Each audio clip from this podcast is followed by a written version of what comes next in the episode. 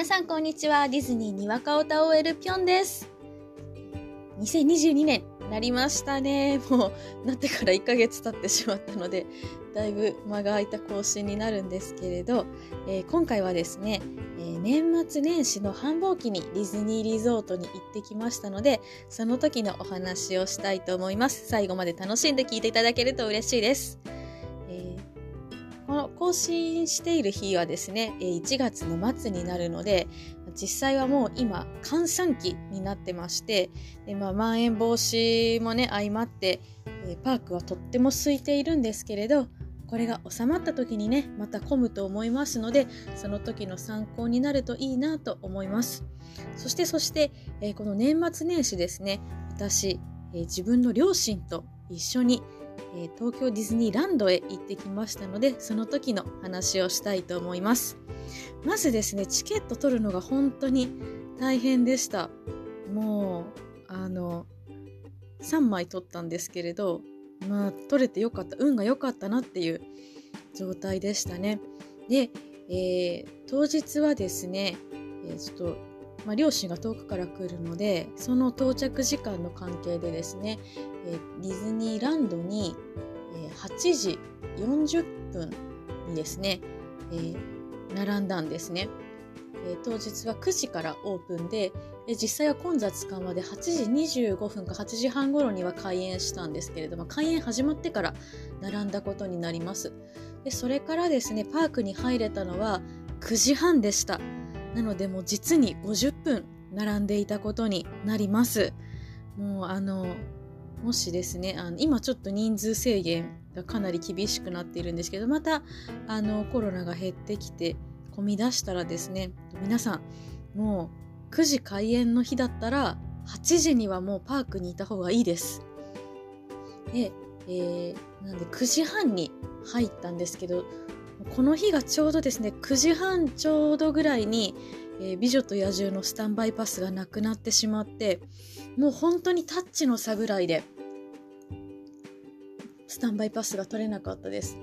で、えー、両親はもう美女と野獣のアトラクションを利用するのを本当楽しみにしていたのでもうねあの取れなくてすごいがっかりしてまして、まあ、遠方から来てくれたのにこんなことになっちゃって悲しかったなとは思いました。で、えー、ベイマックスはその時お昼過ぎのですね、ものを取ることができましたので、えー、お昼過ぎじゃないもう夕方ぐらいかな、の取るのが、取ることができましたので、えー、ベイマックスは乗れたんですけれど、本当に美女と野獣のスタンバイパス取りたいっていう人は、本当に、ままた言いますけど、8時には並んだ方がいいです。で、その並ぶ列もですね、あの、やっぱりソーシャルディスタンスとって間を空けて並ぼうと思ってたんですけど、もう人が多すぎて、どんどんみんな詰めてくるので、本当にソーシャルディスタンス取って並んでたらどんどん抜かされちゃう感じになるんですね。なので、もう、あのソーシャルディスタンスないような状態ですね。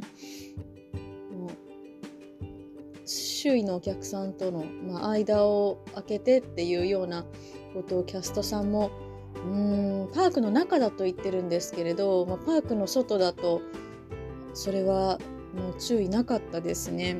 で今またちょっと違うかもしれないんですけれどこの年末年始はパークの中もですね、えー、ソーシャルディスタンスをとって並ぶお客さんがほとんどいなかったです。もう間は詰めるっていう感じですね。結構あのスタンバイの時間長いアトラクションも多かったんですけれどなんかそこのルールがねあのー、スタンバイ列に黄色いテープが前引いてあったんですけどそれもだいぶ減なんか取ってしまったみたいなのでもうゲストのあの主観で判断するようなですね、うん、なんかそういうあのールールになってしまったようでしてなので、まあ、そのスタン、えーと、ソーシャルディスタンスのルールをやっぱり知らないゲストもいると思うんですね。そんなにしょっちゅう来る人ばっかりじゃないと思うので、まあ、そういう人からしたら詰めて並ぶのが普通の感覚なんだろうし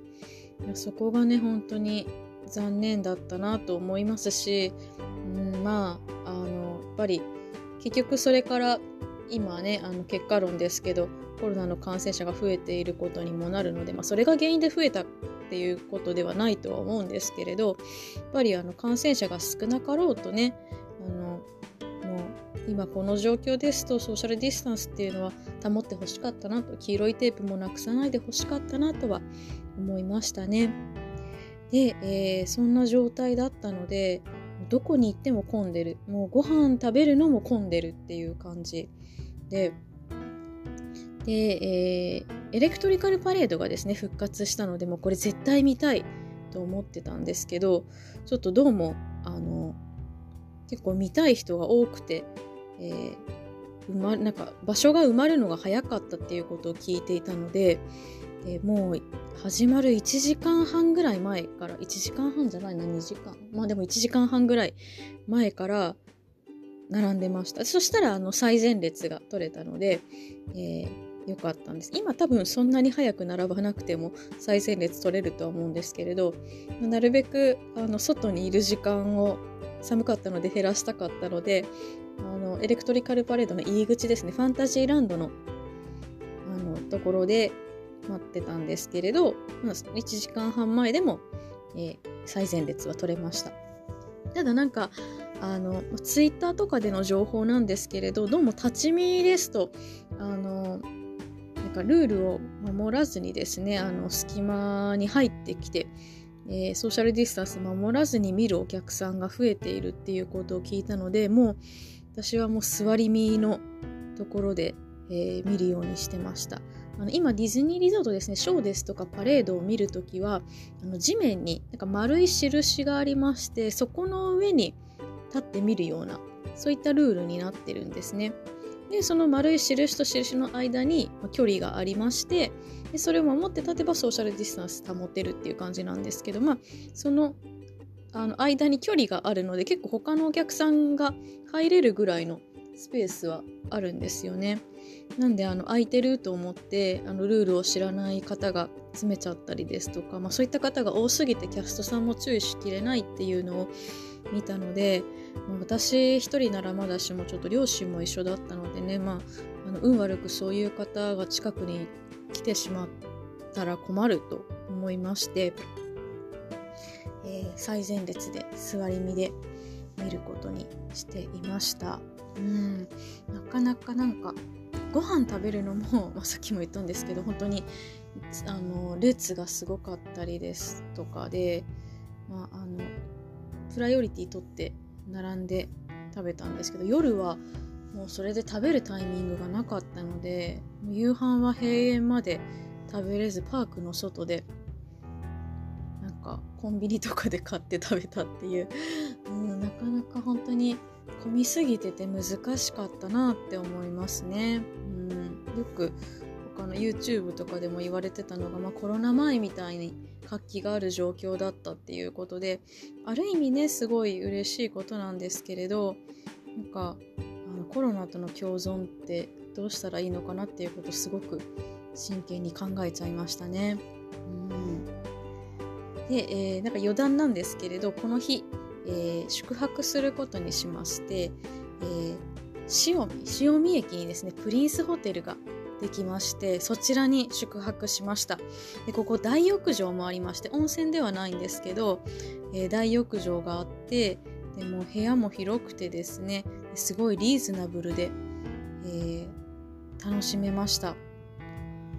朝ごはんはね食べなかったんですけど朝ごはんもすごい美味しそうだったのでもう一押しの遠方から来る方ぜひここに泊まってほしいって思うぐらい一押しの宿だったんですけれどどうもここねあの今後あのコロナ療養者のホテルになっちゃったみたいでなんか塩見駅はアパホテルといい結構あのディズニーリゾートに遠方から来る人が使いやすいホテルがあるんですけれどなんかコロナ対コロナ患者用のホテルになりがちですね。